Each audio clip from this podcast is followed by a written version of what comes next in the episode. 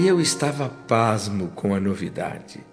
Pelo menos para mim, ali não deixava de ser novidade.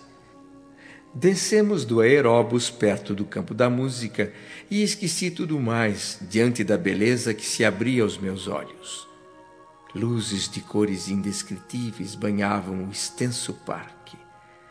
Tudo era encantamento, um conto de fadas. Fontes luminosas pareciam pintar quadros fantásticos. Um espetáculo surpreendente, inesquecível. Lísias se divertia com as minhas expressões de surpresa a cada passo. E alguns minutos depois conseguiu me deixar ainda mais espantado com o que falou, com a mais absoluta naturalidade. Olha, André, Lacínia vai chegar aqui acompanhada de duas irmãs, hein? Eu espero que você faça as honras de cavalheiro com elas, tá bom? Mas, Lísias, você deve compreender que, que, que, que eu sou um homem comprometido. Estou ligado à minha esposa, Zélia. ah, mas era só o que faltava. Ninguém quer ferir seus sentimentos de fidelidade, meu amigo. Mas eu não acredito que o casamento tenha feito você esquecer os deveres da vida social. Não sabe mais ser o irmão de alguém, André? Olha aqui, você é meu convidado, tá bom? Uhum. Deixe que eu pago os ingressos para o campo da música.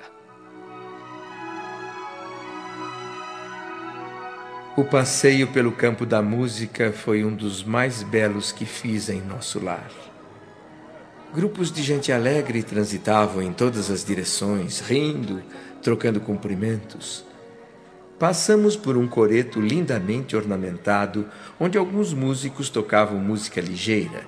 Depois, seguimos um caminho marginado de flores, enquanto Lísias ia explicando as coisas que víamos. Aqui temos vários coretos desse tipo nas extremidades do campo. Em cada um deles, um grupo de músicos toca um gênero diferente para atender o gosto pessoal daqueles que ainda não podem entender a arte musical mais elevada, sublime. Oh, mas lá adiante, bem no centro do campo, uhum. você vai ouvir a música universal e divina. A arte santificada por excelência. Ah, eu já estou ouvindo, Lísias. Hum. Mas que melodia maravilhosa. Engraçado. Na Terra, a grande maioria do público aprecia música popular, regional.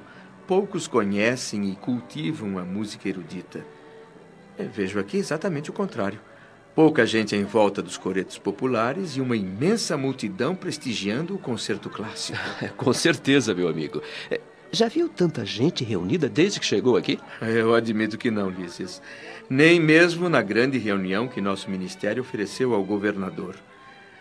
Pelo que me parece, a nata de nosso lar está aqui em peso. Hum, mas observe que não há nenhuma manifestação de luxo, nenhum excesso de qualquer tipo. Sem dúvida. O que faz brilhar tanto esse quadro magnífico é justamente a expressão natural de tudo: a beleza, a arte pura, a vida sem artifícios. As mulheres, por exemplo, revelam bom gosto no vestir, mas sem o desperdício dos adornos, sem trair a simplicidade divina. ah, André, muito bem observado. É, você aprende rápido mesmo. O elogio de Lísias me fez um grande bem. Continuamos nosso passeio pelo campo.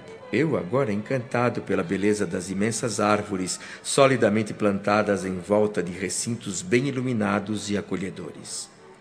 Na terra não se conhecem essas árvores, pensei. Entre gestos e palavras de afeto, jovens casais seguiam pelos caminhos cercados de flores coloridas, sorrindo e acenando para diversos grupos de senhoras e cavalheiros mais maduros, muita gente conversando animadamente sobre temas de grande importância para o espírito humano. Sinceramente, eu me sentia humilhado pela minha insignificância diante de pessoas tão selecionadas. Mas, em momento algum, essas pessoas deixaram de olhar para mim com simpatia, numa espécie de mensagem silenciosa de amizade. Percebeu, André? Que tudo o que se ouve por aqui contém algo de valioso, de construtivo? Claro que sim, meu amigo. Estou de ouvidos atentos. Muita gente falando de questões relacionadas com o planeta, mas ninguém demonstra revolta nem malícia, ninguém faz acusações aos homens. Uhum, o que se discute é o amor. A cultura intelectual, a pesquisa científica, a filosofia edificante, as ideias de auxílio mútuo. E mesmo tendo opiniões diferentes, as pessoas evitam o atrito, o menosprezo à opinião do outro. É o princípio básico do entendimento. O mais sábio se esforça em reduzir um pouquinho seu poder intelectual, simplificando a explicação, enquanto o menos instruído se esforça em elevar um pouco sua capacidade de compreensão para entender os ensinamentos superiores do outro. Tão simples, tão óbvio e tão distante do que se faz na Terra. Em alguns grupos falava-se de Jesus e do Evangelho mas falava-se com alegria. Ninguém recordava o Mestre com vibrações negativas de tristeza inútil.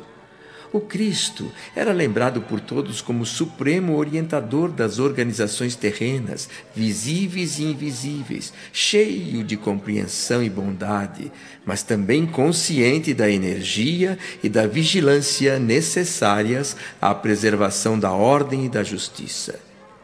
Que sociedade otimista, maravilhosa! Eu estava encantado.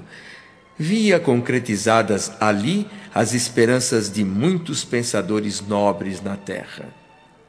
Para completar o quadro de felicidade diante dos meus olhos, Lísias me disse que nesses grandes eventos em nosso lar, os orientadores costumam receber raios de inspiração dos planos mais altos e muitas vezes os grandes compositores terrestres são trazidos até aqui para receber algumas expressões melódicas e depois de adornar os temas com seu gênio, retransmiti-las aos ouvidos humanos.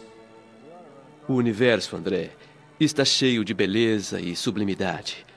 O facho resplendente e eterno da vida procede originariamente de Deus. Por mais alguns minutos caminhamos por alamedas belíssimas, onde cada flor parecia possuir seu reinado particular. Então, se aproximaram de nós três moças muito alegres, que em seguida me foram apresentadas. Eram Licínia, a noiva de Lísias, e as duas jovens irmãs de quem ele me havia falado. Embora meio desajeitado, cumpri meus deveres sociais e passeamos todos por mais algum tempo, admirando e comentando as incríveis belezas do campo da música.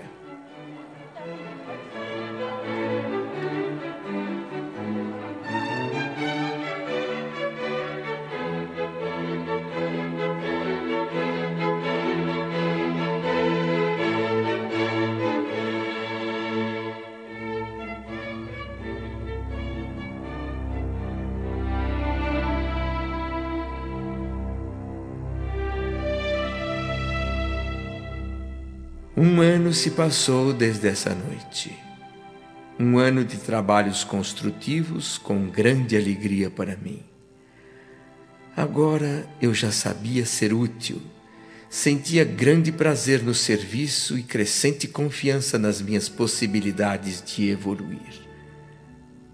Só uma coisa insistia em ocupar meu espírito: o desejo, às vezes, incontrolável de rever meu lar terrestre.